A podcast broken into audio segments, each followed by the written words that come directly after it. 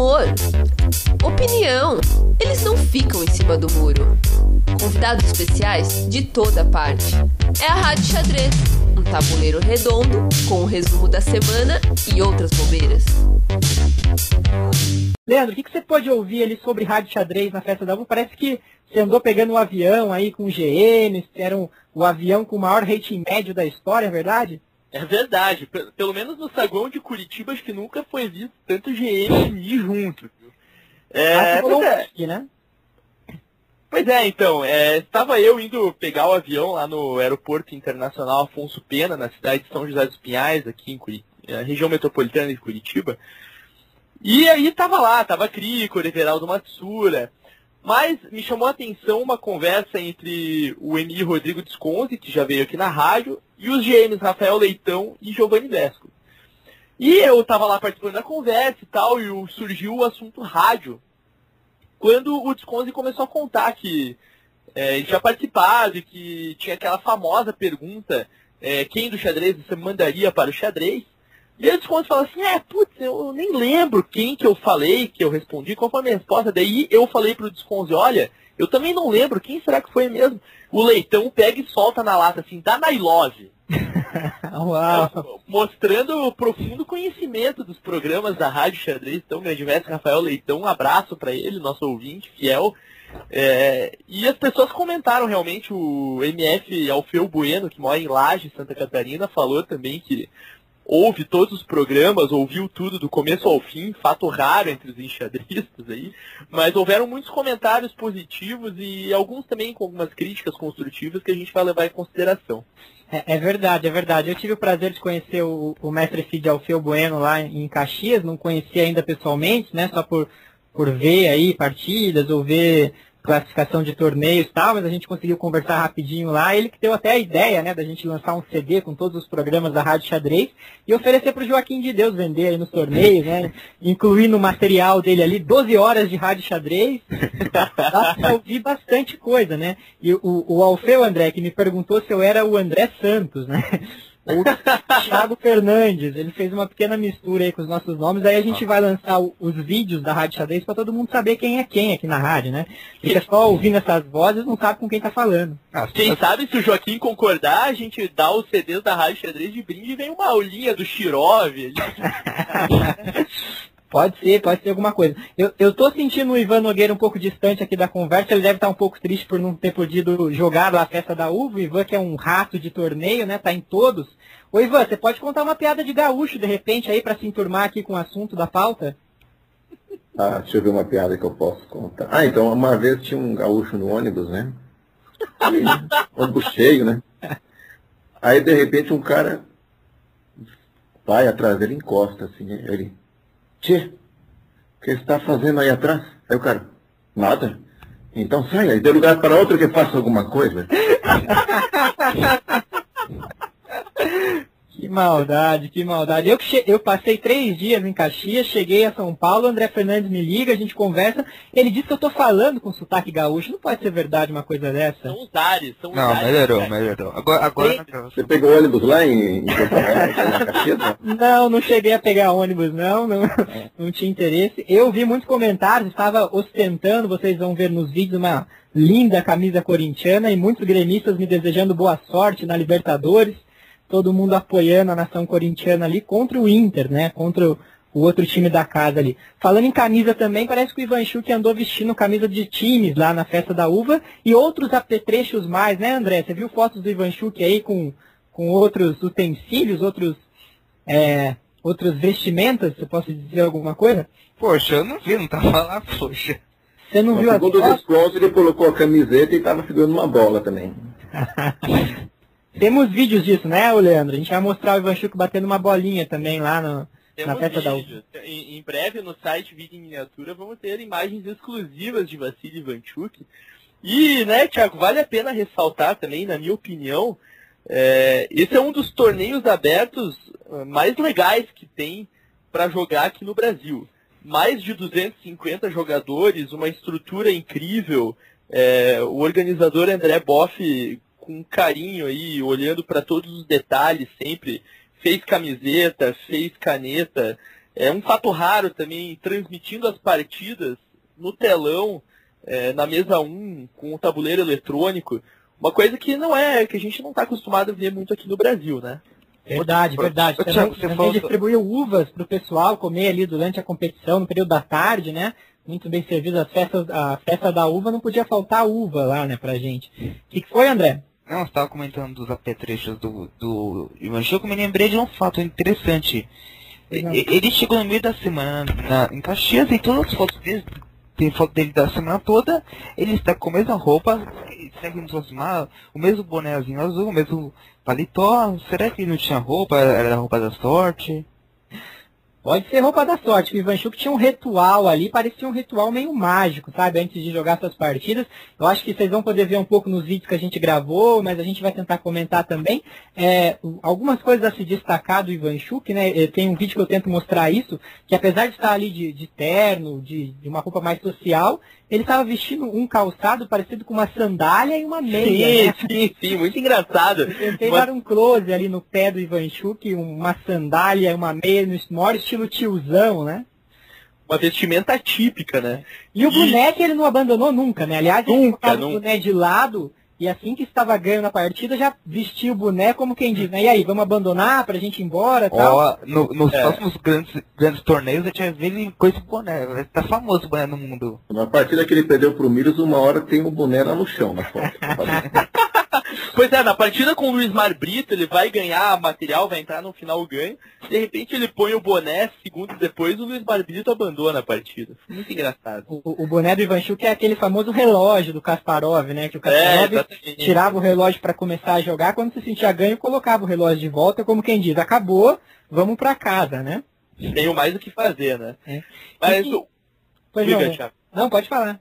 Não, o, o engraçado que eu achei do Ivanchuk, que da primeira à nona rodada, apesar de ter perdido uma partida com, é, pro Milos e de ter que enrolar o Tsuboy no tempo, ele jogou as nove partidas é, com uma concentração incrível. Então parecia realmente que ele estava lá jogando as partidas, sempre querendo achar o melhor lance, independentemente do adversário, do ritmo de jogo ou da posição. Então ele tratou o torneio com muita seriedade, se concentrou, procurou dar o melhor dele para o público brasileiro que veio prestigiá-lo nesse evento. Com certeza, com certeza. Como lembrou ali, um, também dos participantes da rádio não está hoje conosco, mas o Alexandre Sigrist, né? Eu lembro que ele comentou ali no Twitter que o Ivan, o Ivan Chuk é um jogador tão carismático que até quando perde ele dá alegria aos jogadores, né? Porque aquela partida que ele perdeu para o Milos, todo mundo ficou feliz com aquela partida, né? Quem estava acompanhando lá ao vivo pode ver que ah, quase todo o público assistindo ali pelo telão, seis câmeras ali filmando a reação dos jogadores, partida sendo transmitida no visor. E assim que o Ivan Chuk abandonou daquele jeito todo caricato, né? Ele vê que não vai conseguir recuperar a peça, le- levanta os braços, como quem diz, não acredito, né? Uma, uma imitação ali do Kasparov quando cometeu aquele erro crasso com o Anand. E daí abandona a partida e nesse, nesse instante todo o público assistindo aplaude Gilberto Milos pela vitória, né? E praticamente nasceu ali aquela campanha Milos é o cara, né, Leandro? É Você verdade, até fez um vídeo aí com ele. com E se vocês certeza. entrarem, e se vocês entrarem no Chess Days em espanhol, ah, tem lá a partida do Milos com o Ivan Chuk. Ela é uma partida eu vi meio rápido, mas muito boa. O Milos sacrifica uma qualidade, pega iniciativa e ganha muito bem aquela partida. É, Tá lá no Chess Days em espanhol. Sim, o Milos deu a declaração dele para nós, né, Thiago? E ele falou o seguinte, ele falou, olha, a diferença de nível não é tão grande que a gente não possa ganhar uma partida do Ivanchuk.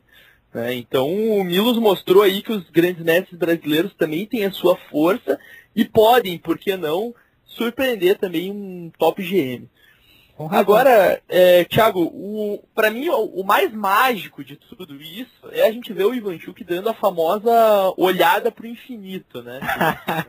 Para o alto e além, né? Para o alto e além, tem várias fotos famosíssimas dele dando aquele olhar que você tem certeza que ele tá analisando a posição, né? Mas ele tá olhando para cima. Coisa que o Krikor costuma fazer também é um gesto particular de Ivanchuk, essa olhada para cima, pro, pro nada, né? É, o Leandro pode falar com mais propriedade, porque na terceira rodada enfrentou o Vassili Ivanchuk, né? Esteve jogando ali contra ele. Parece que não teve muita chance, né, Leandro? Não, não tive chance nenhuma, em momento nenhum. Eu cometi um erro logo na, na abertura e, Eu praticamente não joguei, né? Ele gastou 7 minutos, eu gastei 28, era meia hora nocaute. Uhum. E ele simplesmente, digamos assim, empurrou comigo, né? Jogou, fez o básico, mas eu fiquei muito nervoso quando eu vi que eu tinha sido emparcerado contra ele. Para mim foi a realização de um sonho. É... Pagou a viagem três, quatro vezes a oportunidade de ter jogado com ele. E é incrível mesmo, é incrível. Você percebe que é um cara que está em outro mundo, que a vida do cara é o xadrez, que teve muito trabalho ali para chegar onde ele chegou, não foi à toa. Um dos caras vivos que mais ganhou do Kasparov, perdeu muito também, mas ganhou algumas partidas também. E a gente só tem a agradecer aos organizadores do evento por terem trazido essa estrela aqui para o Brasil, né, Thiago?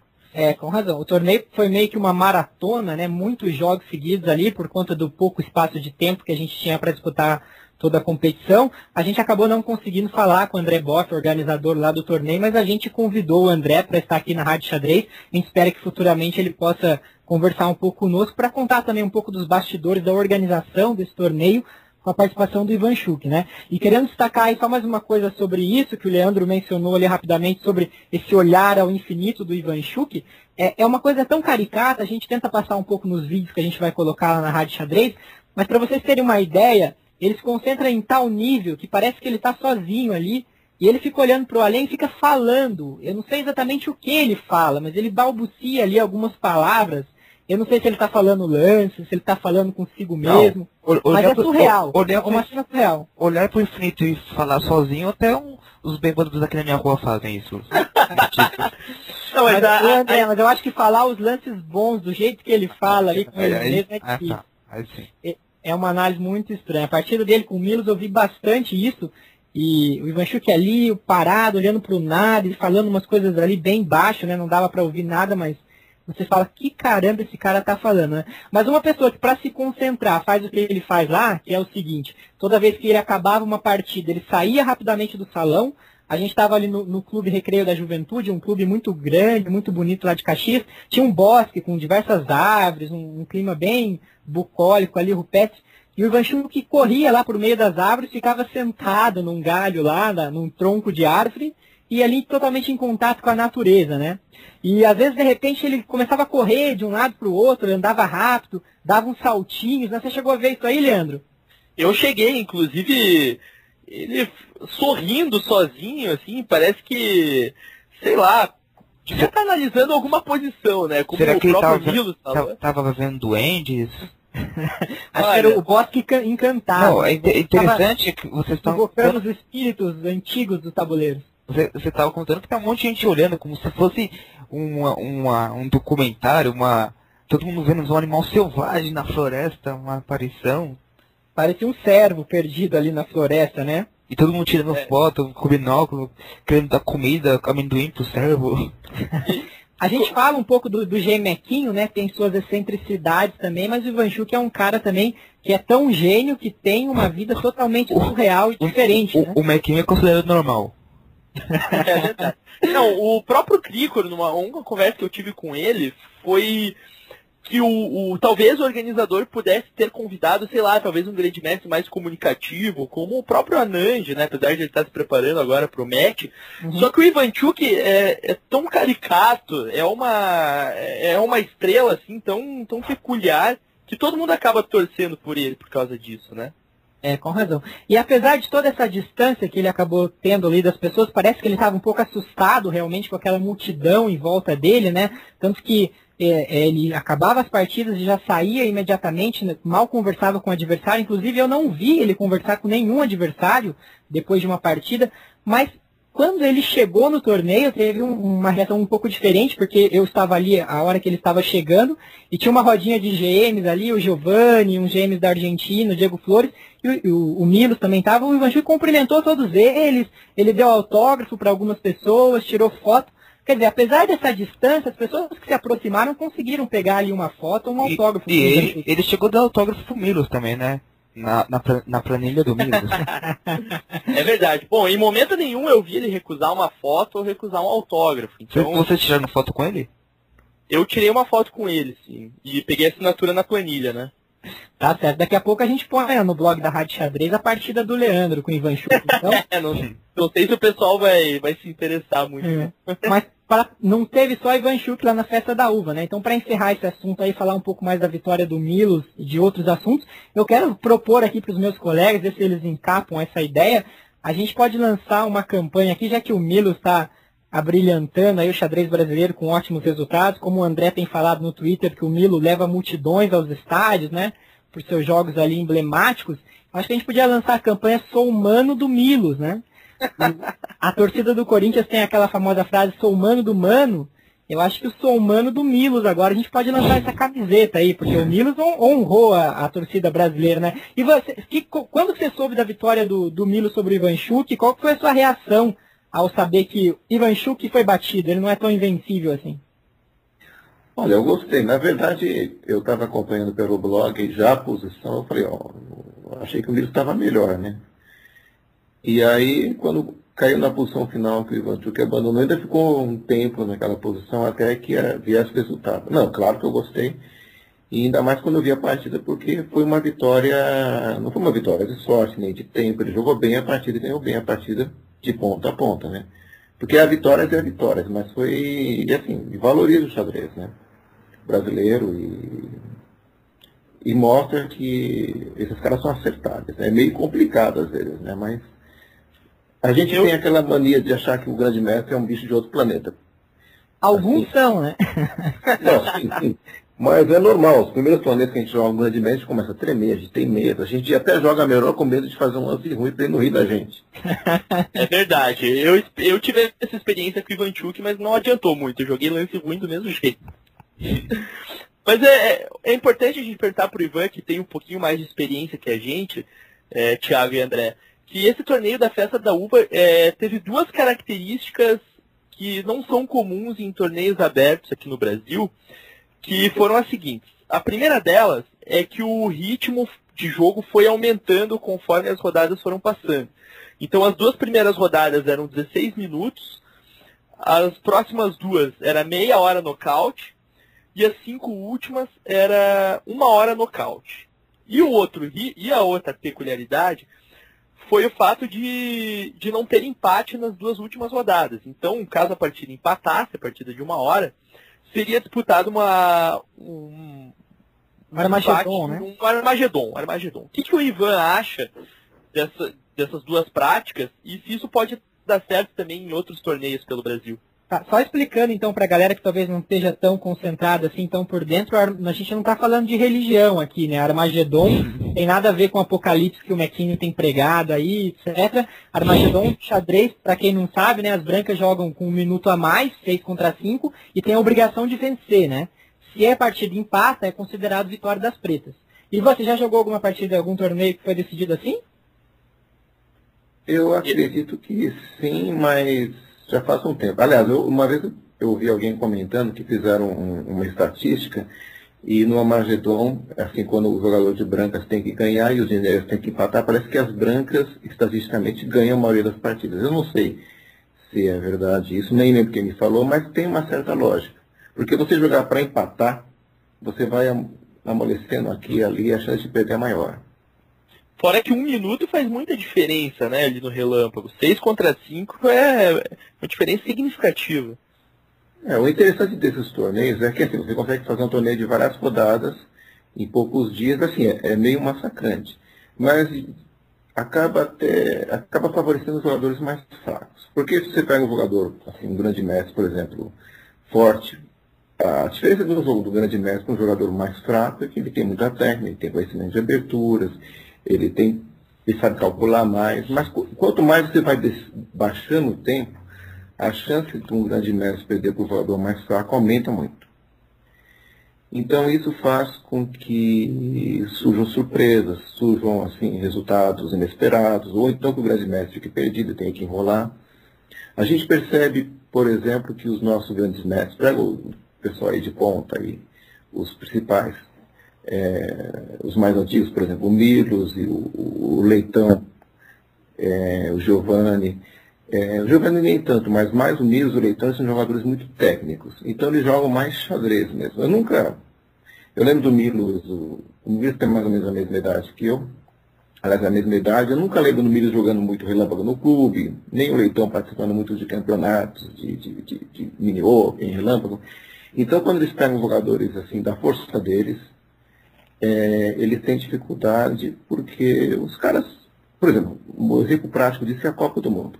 O Milos foi jogando bem as partidas, o Leitão também. Aí quando chega na hora do desempate, os caras estão acostumados a jogar relâmpago, partidas ativas com gêmeos.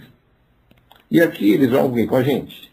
Então os caras estão com mais experiência, os caras eles têm aquela malandragem, porque quando o jogador é muito técnico, por exemplo, como o Miros e o Leitão, eles estão jogando xadrez. Aí, de repente, o outro cara do outro lado, que é um grande mestre forte também, uma hora o cara não está jogando mais xadrez, ele está jogando para enrolar, até os caras perceberem. Uhum. Então, o que eu sinto que falta, às vezes, dos nossos jogadores, e talvez por isso o Miros tenha perdido, por exemplo. Eu vi a partida dele com a Argentina no mascote, ele estava bem. Diego talvez Flores, tenha... né? É, talvez ele tenha se apurado, ele tenha é, se enrolado. Com, com, com razão se apurou, viu, o Ivan? Desculpa te cortar, mas só para complementar essa informação, eu estava assistindo essa partida lá. O Milos realmente eu acho que é qualidade a mais, né? Mas a gente via que ele sempre estava pior de tempo ali e a partida foi decidida ali na, na fase final mesmo, no King. O, o Flores, que aliás, é, é, duro, você... é parente da nossa última convidada, Daphne Jardim.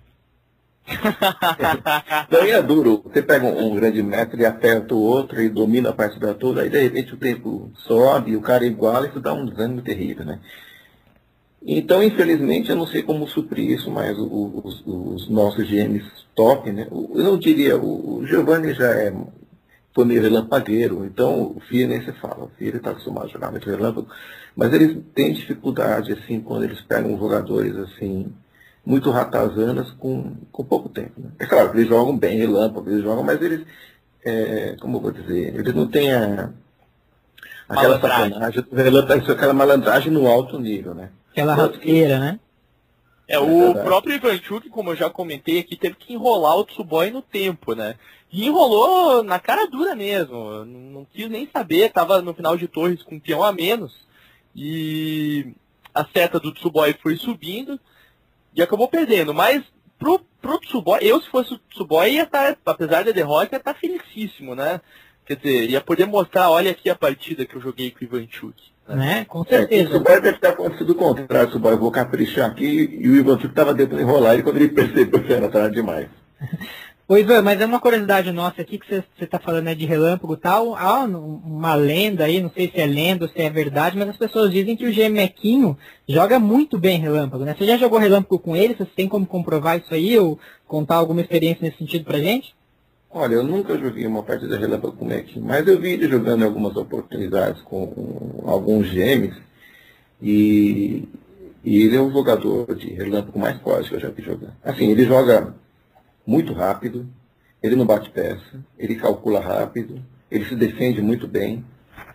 E eu acho que ele joga melhor relâmpago até em, algumas, em alguns momentos do que pensado, porque na pensada ele fica preocupado em perder, ele fica pensando em outras coisas, se distrai. No relâmpago não dá tempo de você pensar, se distrair. Então você tem que jogar o jogo rápido. O, o mais eu engraçado.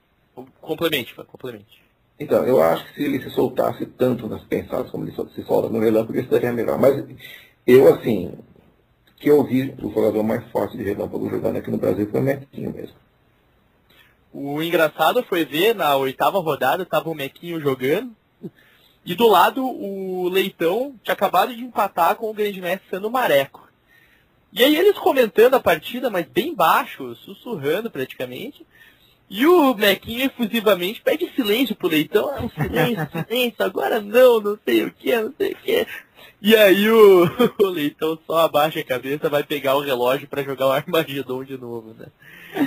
O Mequinho fica muito preocupado. Qualquer barulho, qualquer coisinha, ele já reclama.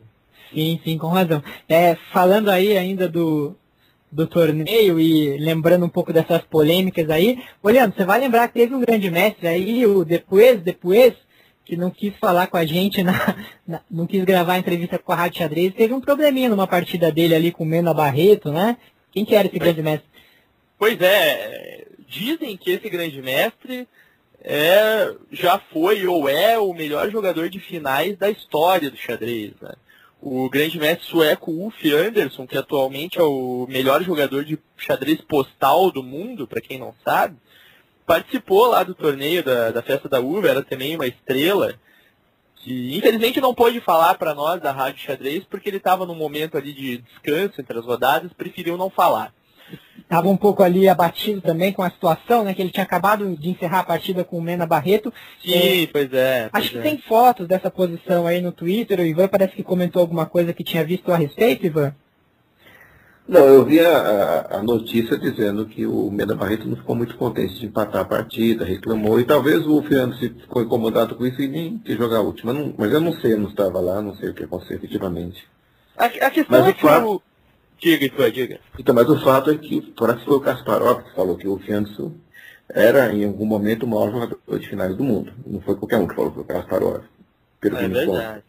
É, e, e, contra o Mena Barreto lá, eles chegaram num final, o UF tinha peão a mais, no final de torre, mas o Mena Barreto queria provar para todo mundo que aquele final era empate e tinha caído a seta dele, né? Então ele dizendo que não tinha como progredir e tal, exigindo empate, e eu acho que com razão o árbitro decretou a vitória do UF, porque um final de torre com, com um peão a mais tem muito que se jogar. Tem muito jogo, tem muito jogo. Apesar de eu acreditar que o MF Mena Barreto saiba realmente empatar aquele final e conheça a teoria, porque ele também é, é conhecido aqui no Sul como um jogador que joga bem em finais também, é, tem muito jogo, né? O, o UF está com um peão a mais, quer dizer, pode tentar forçar, pode tentar enrolar, pode esperar o, o Barreto errar, então a decisão do árbitro Marco Barbosa foi acertada, com certeza. É, é, inclusive sobre esse assunto eu ouvi dois comentários de dois MIs presentes lá no torneio muito interessantes, né? É, o primeiro, o MI Rodrigo Disconde, né, explicando ali, ou tentando apaziguar os ânimos de Mena Barreto, que ficou bastante alterado realmente com, com o árbitro decretar a vitória do UF naquele final. O Disconde dizia assim, olha Mena, o UF não tem culpa do seu tempo ter caído, né? Porque por mais que essa posição, jogando 20 lances à frente, vai empatar, o cara não tem culpa do seu tempo ter acabado. Ele tem peão a mais, está jogando para ganhar. Acabou Sim, o claro. tempo, vitória do Anderson, né? E, e o outro comentário foi um, um pouco mais é, infusivo, assim, até eu, eu, acho que a pessoa que comentou depois, ela, ela preferiu ficar mais na dela, assim, foi um comentário até do, do Matsura, né? Everaldo Matsura estava passando, viu ali. é verdade. Viu o Mena Barreto fazendo toda aquela confusão, bagunça, falando alto, é empate, é empate, o UF já tinha ido embora, nem estava mais lá esperando. Daí o Matsura olha para a posição e fala, mas você quer empatar isso? tipo assim, naturalmente soltou ali a expressão do Mena, mas é claro, é empate, vem ganhar de mim aqui então. não, é. não, tudo bem, você tá certo, você tá certo. E saiu se desculpando, assim, mas eu acho que realmente era a vitória do UF. Uma pena que ele não pôde jogar a última rodada, né? Acabou desistindo, pedindo bye e ficou lá assistindo o torneio, né? Nunca vi uma situação dessa. Um jogador que está disputando ali as primeiras primeiros lugares, né? Ele estava com 6,5 e 8. 6 8. Tinha chance de colar ali no líder, no campeão fez 8, né? Ele podia fazer 7,5. Pediu para não ser emparcerado. Já viu alguma coisa desse tipo, Ivan? Não, mas com, claramente ele ficou profundamente incomodado com o que aconteceu e não quis jogar. Nessa... Mas não, não, não vi. Eu já vi o pessoal ter que viajar embora, mas esse é a primeira vez que eu vejo um cara que está indo tão bem no torneio e pede para não ser emparcerado. É, se, se, o pessoal acompanhou o fake do GM Mequinho aí, trazendo informações do torneio também, eu tive lendo um pouco aqui antes de entrar no ar na rádio, o Mequinho fala sobre esse assunto do UF abandonar e diz que é devido ao cansaço, né? Já que ele pediu substituição no, na última rodada, mas como no xadrez não tem jogador reserva, ele acabou não jogando. mas o cansaço é. pode ter batido também, né? Pode ser, mas eu não acredito que ele iria pedir Bahia ausente por causa do cansaço, não. Já jogou oito partidas, que custa jogar mais uma, né? É, eu acho que ele pode ter ficado chateado, ou a viagem dele, talvez ele, por causa dos horários aí, talvez ele tenha preferido não jogar. Mas o fato é, que eu gostaria de destacar é o desconhecimento da regra por parte do mestre Cid Gaúcho, né? Supõe-se que a pessoa, quando chega ali num nível que é, apesar de a gente ter falado que o MF não é tão valorizado assim, né, Ivan, mas quer dizer, o cara chega ali com 2.300, tem que saber o procedimento de solicitar empate no 10.2, tem que saber quando o árbitro é, dá o empate, quando o árbitro não dá o empate, que não faz sentido nenhum reclamação. Não, mas é, o jogador provavelmente sabe, é que na hora você fica nervoso e você fala qualquer coisa, entendeu? Se você quer descontar, que você, sei lá, perdeu uma partida que você achou que estava empatado. Então, nessas horas a pessoa, ela age meio por impulso, né? Depois ela pensa, com calma, ela fala, ah, fiquei nervoso e tal. Mas não é, provavelmente não é desconhecimento de regra, é que a pessoa não está se conformando, né? Ele fala o que vier na cabeça, né? Isso, todo mundo já fez isso. É, é verdade. E falando aí dessas polêmicas, mas encerrando o assunto, só quero dar uma, um adiantar aqui uma informação a vocês. Outras polêmicas também estiveram ali esquentando os nervos do torneio na festa da uva. Acho eu que se você acompanhar o blog do Joaquim de Deus por esses dias, ele vai postar uns vídeos bem interessantes lá, porque eu vi muita gente brigando muita partida quase terminando no tapa e o Joaquim. Cacho de uva voando. É, pois é. E o Joaquim sempre pronto ali com sua câmera na mão, jogando e gravando ao mesmo tempo. Nunca vi um jogador tão versátil. Ele joga, ele grava e ele comenta a partida do lado. E ele, ele, ele vence deles ao mesmo tempo, o adversário. Ele já arbitrou também o torneio que ele estava jogando. Agora ele pode arbitrar, jogar e filmar. É, eu joguei ao lado do Joaquim algumas vezes e ele depois comentava as minhas partidas, assim, coisas que nem eu tinha percebido. Ele, pô, é adversário queria te enrolar no tempo, que sacanagem que ele estava fazendo com você, etc. Joaquim multi, multifunções, né? Mas acompanha o blog do Joca lá que vão ter vídeos de polêmicas para quem gosta de uma confusãozinha, né, Leandro? Vai poder se divertir. É, né, Leandro? Porque eu gosto de uma confusãozinha. Então, eu não, eu tô na minha, mas. Fiquei sabendo é... que na noite gaúcha aí você saiu do alojamento, conheceu um povo aí, uma, umas meninas novas. Estamos de olho em você, Leandro. Estamos vendo que você está aprontando por aí. Pois é, conheci. inclusive eu fiquei no quarto do alojamento. O Joaquim estava lá, uma figura também, acordava seis e meia da manhã para correr. é, o alojamento era muito longe, não tinha que pegar ônibus, não. O alojamento era no próprio clube do, do, torneio. E inclusive muito bom alojamento, chuveiro quente, banheiro limpo, beliche. É, a organização está de parabéns mesmo. Ah, legal. Ala feminina e ala masculina ou não? Era um corredor, claro, com quartos separados para homem e mulher. Né, mas é, ali no, no espaço em comum era todo mundo junto. Inclusive vi é, aí é, garotas de pijama, aquela coisa toda. E, e, conte pra gente desse segredo, as meninas do xadrez têm pijamas de quadriculados, pijamas com desenho de peças, pijamas de ursinhos? pijamas quadriculados eu não vi, eu vi pijama de. Pijama do Grêmio, vi coisa lá. Pijama do Grêmio, olha só, grande história. A Rádio Xadrez vai chegando ao seu final, falando bastante de Caxias, mas antes, antes de acabar, não podemos deixar de fazer a pergunta temática, a pergunta emblemática para Ivan Nogueira. Dizem más línguas que ele se preparou muito para essa pergunta, né? O... Nem tanto, nem tanto. Vamos lá então. Quem quer mandar? Leandro, você não quer? O André tá meio calado hoje, você não quer passar a bola pro André, deixar ele fazer essa sua pergunta chave? E vamos ver como seria André Fernandes fazendo as vezes de Leandro Salles. Não, Já que as pessoas nos confundem aqui, né? Não, deixa esse, deixa esse enrosco pro Leandro, vai. Poxa vida. o André tá meio tímido hoje, não O André tá tímido. Na verdade, é. o André tá muito triste por não ter ido à festa da uva, né, André? É, exatamente. Ir lá o Enxuque, o Mills, todo mundo foi. O André, como é que é, André? Parece aquele episódio do Chaves, que todo mundo vai pra Acapulco e É, exatamente. né? Aí, não, eu fiquei esperando aqui o seu, seu barriga vir pra me convidar pra ir pra, pra, pra Acapulco, no caso do Caxias do Sul, mas não. Não, seu, seu barriga é aquele seu amigo árbitro, não?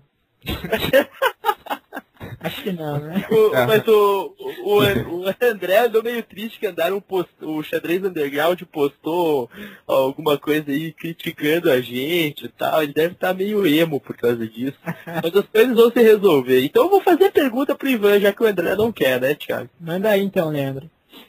Mestre Feed Ivan Kuman Nogueira. Me responda então. Quem do xadrez você mandaria para o xadrez? Bom, é, eu mandaria um cara assim que se mostrou sempre assim interessado em xadrez, que gosta muito de xadrez, mas eu nem sei se ele sabe jogar muito bem. Ele talvez saiba mexer as peças, né? Será então, que ele sabe pensei, né? Não? Será que ele sabe empassar? Hum, prefiro responder histórias. Bom, quem é? Mas aí, aí, eu pensei assim, é um cara que tem que estudar xadrez. Mas como é que ele vai estudar xadrez? Ele tem um vício, ele é viciado em celular, né? Qualquer lugar que você olhe para ele, ele está falando do celular a todo momento. E, e Aí eu pensei, qual é o lugar que ficaria livre do celular, porque não pode usar, e que ele poderia se dedicar ao xadrez, né? Estudar xadrez, lugar tranquilo, silencioso. Assim. Aí eu pensei em mandar o José Alberto pro xadrez. Poderia estudar xadrez, e se dedicar, talvez virar um mestre filho, mestre nacional. Grande mestre ele já foi, né? Talvez, agora está um pouco menor. É, e, e talvez José chegando a, Alberto, ex-presidente da FPX, é esse mesmo. Exatamente. e, e talvez chegando a grande mestre ele tenha mais chance de mandar na CBX um dia, talvez, né? É verdade. Ah, não, aí eu pensei, mas é, nem o Kasparov, com toda a força dele, ele conseguiria com um livro de xadrez, com umas pecinhas, estudar sozinho. Então eu pensei, pô, tem que mandar um cara para ajudar ele, né? Aí eu pensei um jogador assim, amador, que seja amigo dele, que jogue bem, né? Que tenha algum conhecimento. Aí eu pensei um jogador forte até, que é o Horácio. Aí o Horácio tá, junto com ele, dá umas, umas lições de xadrez. Então, eu acho que Resolve a situação, Isso. então, né? resolve a situação.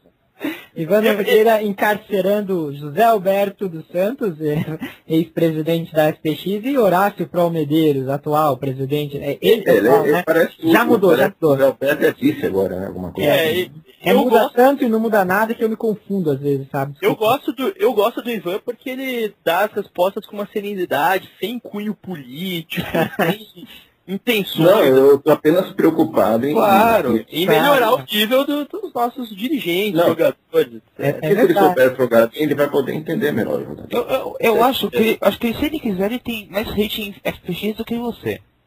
É, ele manda por lá, né? Ele manda por lá, foi. Ô Ivan, mas o que- o que, que a gente faz com o SPX aí na ausência? Tá tirando dois cabeças aí da organização, o xadrez não vai ficar meio é, órfão com a ausência desses dois? Você já acha mesmo isso? Acho que aí põe o Segal e tá tudo resolvido, né? Pegar o Martins. Não, não, o Horácio eu não sei, mas o Zé Alberto continua firme lá. Ele estava como vice-presidente, né? Ué, tanto político manda da prisão, por que, que eles não podem fazer o mesmo, né? É verdade, então está certo aí Ivan Nogueira mandando seus emparedados para a prisão, Zé Alberto e Horácio vão para o xadrez. Quem do xadrez vai para o xadrez? A gente vai encerrando a rádio aqui. André Fernandes, mais alguma coisa a declarar? Mais alguma lamentação, lamúria? Quer comentar as zebras lá de, da festa da uva, já que você não pôde ir? O que, que você tem a falar sobre isso aí? Ah. Alguma zebra na classificação final? Não, não, não, nenhum, não teve nenhuma grande zebra, apesar que eu achei meio estranho o torneio, porque normalmente depois da quinta rodada deveria ter vários confrontos de mestres, mas como teve várias, algumas surpresas, então teve para o Ivan Chuk na penúltima rodada pegando, pensei que ia pegar algum GM, mas não. Enfim, Pois é. Faltou o Ivan Chuk jogar com mais GMs, né? Infelizmente Sim, não. sim. Aposto que vários GMs brasileiros preparando para enfrentar o Ivan Chuk e não chegaram nem perto disso. Por tinha- falar nisso, o já voltou, onde que ele está? No Pode estar no bosque lá ainda. Acho que ele gostou tanto do ambiente, da áurea do bosque, que está lá capitalizando energias positivas para voltar para a Espanha, né? Sua, sua cidade onde ele, é, país onde ele mora. Olha, eu- Essa coisa brasileira, né? Eu ouvi falar que quarta-feira ele vai vir assistir aqui em Curitiba, Curitiba e Luverdense na volta da Copa do Brasil, jogo de volta. Pode Talvez ser, pode seja ser. isso. Andaram pondo umas camisas de times lá no Ivanchuk e tal. Eu sei que quando eu passei perto dele com o meu escudo do Corinthians no peito, ele me deu um sinal de positivo. Então eu entendi que de Corinthians ele gosta. Ele, Ô, ele, Leandro, ele, ele é malandrão. Leandro, nenhum marreco então na classificação final ali, né? Em um marreco, porém um mareco, né? Vice-campeão do torneio, fez um, um brilhante torneio. Eu, sinceramente, estava torcendo pro Ivanchuk ganhar. Eu sempre fui fã dele, é uma estrela, veio aqui pro Brasil e não podia ser diferente ele levar o título. É, tiveram outros destaques ali, porém, como a grande estrela foi o Ivanchuk, então eu vou, vou, vou deixar o Olha lá, esse nome dele é muito bom, né? Esse nome é muito bom. É, Do excelente. Mareco ou do Ivanchuk? Ivan Tchuk. Os dois, É. os dois. O, tava falando lá no Twitter que era Uvanchuk, né? Em homenagem à festa da uva. É, o próprio Desconze deu o título do post do blog dele de Uvanchuk, né? Uvanchuk. Festa da uva e Uvanchuk. Muito aí? bom. E, infelizmente aí tivemos dois argentinos roubando aí as primeiras colocações de brasileiros, né? O Diego Flores também ficou mais ou menos ali em cima, ganhou do Milos e tal. E, o Mareco ficou em segundo lugar no, no torneio, né? Sim, foi muito Então, bem. é um, um- um- uma propaganda. Flores é, da, é parente da Daphne, né? Exatamente. É, che- chegamos a comentar. Parece que o, o Clarinho, o Olé, jornais argentinos estavam comentando ali no dia seguinte ao torneio, soltaram uma, uma publicidade, uma propaganda. Vocês podem ganhar do Ivanchuk, mas nós ganhamos de vocês, né? Tiraram um sarro aí da nossa cara. Infelizmente o Milos perdeu pro Diego Flores e os argentinos indiretamente comemoraram aí como se eles tivessem ganhado do Ivanchuk às nossas custas. Infelizmente, não é? É verdade, é verdade. Eu queria deixar minhas palavras finais, então, Thiago, é, mandando um abraço para todo mundo que me falou que ouve a rádio lá em Caxias do Sul. Nós vamos continuar fazendo os programas aí, gravando, trazendo convidados especiais sempre para vocês na medida do possível. Já temos alguns engatilhados aí, né, Thiago? E razão.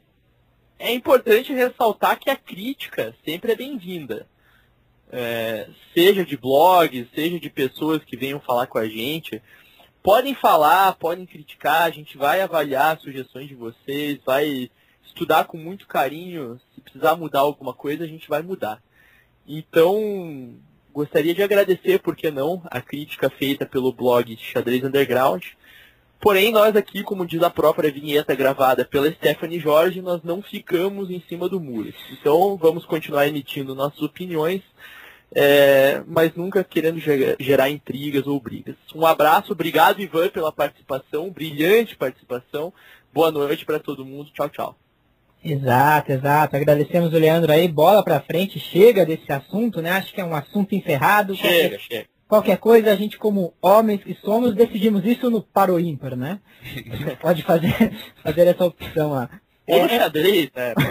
É assim. é, não me garanto no xadrez, mas se você É, não, estiver disposto a- ao desafio, mais brincadeiras à parte, vamos encerrando então essa rádio xadrez. Eu quero dizer, se alguém não entendeu ainda, que as brincadeiras, as piadas lá com, com os gaúchos era uma homenagem né, a eles, porque sabemos toda da força gaúcha, suli, sulista, né? Então foram apenas piadas, brincadeiras, a gente deseja Claro, sem dúvida, principalmente em homenagem ao Aragão, né?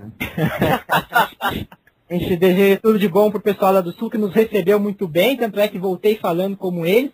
É, tinha um boato de que pa- parece que passaria um ciclone por Caxias do, do Sul na segunda-feira. Eu espero que nada tenha acontecido, que todo mundo esteja bem, que todo mundo tenha conseguido retornar para suas casas. Eu E pensei que fosse inclusive- Ivanchuk, pensei que fosse marketing. Não, ciclone de verdade. Esse aí é outra coisa. A história do ciclone aí, mas eu espero que esteja tudo bem. Agradecemos a hospitalidade dos gaúchos lá no torneio, esperamos André Bossa aqui na rádio. Ivan Nogueira, por favor, faça aí sua despedida, seus cumprimentos. Se quiser mandar um recado para o seu chefe, dizer que era tudo brincadeirinha, que você trabalha muito, sim. Fique à vontade aí e a gente se despede de você então e agradece a sua participação na Rádio Xadrez de número 10. Bom, a minha, meu chefe, não, a minha chefe sabe que realmente eu não trabalho muito. Então, Porque ela trabalha eu, menos. eu, eu agradeço a oportunidade de ter participado. Não digo ter sido convidado, porque eu, enfim, fui sorteado, né, mas fiquei muito contente a- ao saber que tinha sido sorteado e poder participar. É, gosto muito de ouvir a Rádio Xadrez. Eu sou um dos que escutou todas as rádios até hoje. E é muito fácil, porque você grava é, e quando você estiver jogando no ICC, por exemplo, você liga e fica escutando, né? Fica uma Então, dica para todos os funcionários públicos. É no momento de trabalho. né? Trabalhar. Inclusive, na França eu escutei uma rádio de xadrez do desconto, eu escutei lá na França, no intervalo, antes de uma rodada, enquanto estava preparando a premiação. Pode deixar a Então. sua. Recomende a sua pre- rádio preferida até agora, então, para os ouvintes. Boa, boa, boa. Xadrez aí, a rádio xadrez 10 é a melhor, sem dúvida. A segunda melhor. Proponho que vocês continuem trazendo os grandes mestres aqui, porque assim, o às vezes eles ficam meio afastados, né? Porque, uma que eles não aparecem muito nos torneios, né? Torneios mais importantes, e para desmistificar, assim, às vezes tem a impressão, né? Que eles são distantes, que não conversam muito, mas eles estão concentrados ali nas partidas, é o jeito deles. Ah, queria mandar uma lembrança, fui, fui, na verdade fui intimado, mas ma- mando de, de bom grado para o meu amigo Guilherme Pereira, lá de São Manuel, para o pessoal de São Manuel, por, por quem eu joguei vários dos jogos regionais e abertos, então, pessoal muito legal de lá. E o Graham, estou lembrando seu nome aqui, hein, vai ficar famoso.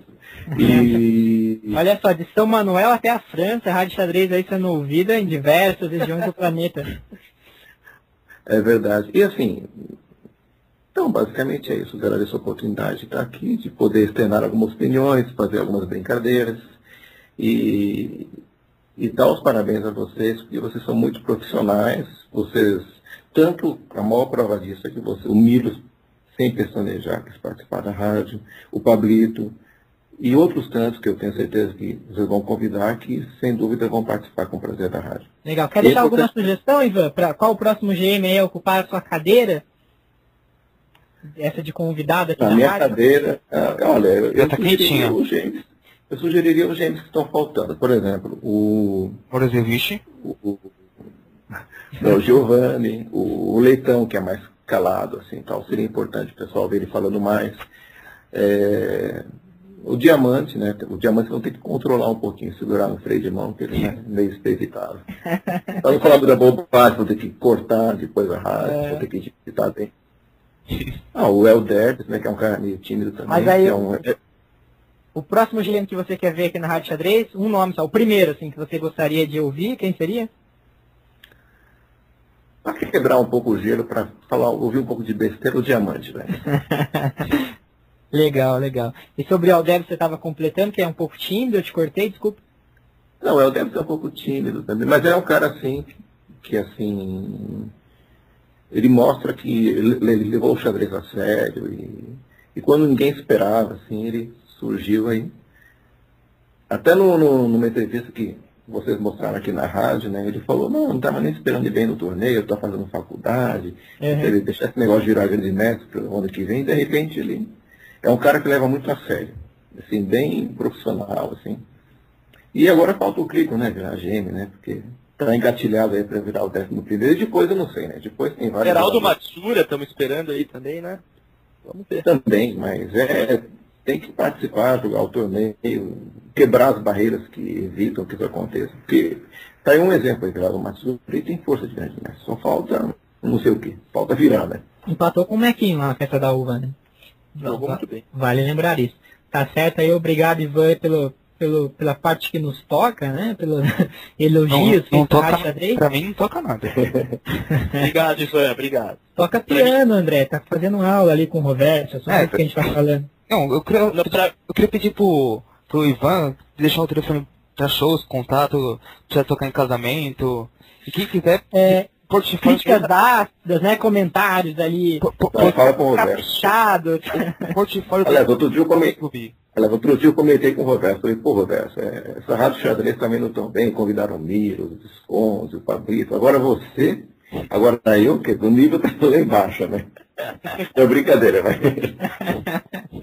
Precisamos é, aumentar o rate médio aí desses convidados. Tá todo mundo falando que tá caindo. Mas eu, ao contrário, tô gostando, hein? Acho que pelas sugestões aí do Ivan, a gente tem muitas possibilidades para as rádios xadrezes, rádios xadrezes para frente, né? Respeitando o português.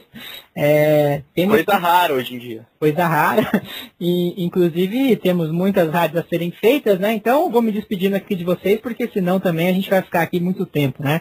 Boa noite aí a vocês, boa noite André, Leandro, Ivan, agradecendo a sua presença. Vamos encerrando a Rádio Xadrez número 10 e a gente volta na semana que vem Boa ou na noite. próxima, quando surgir uma possibilidade ou um convidado novo, estaremos aqui com a Rádio Xadrez de número 11. Tchau, pessoal. Boa noite. Com o senhor Leandro Boa Salles. noite.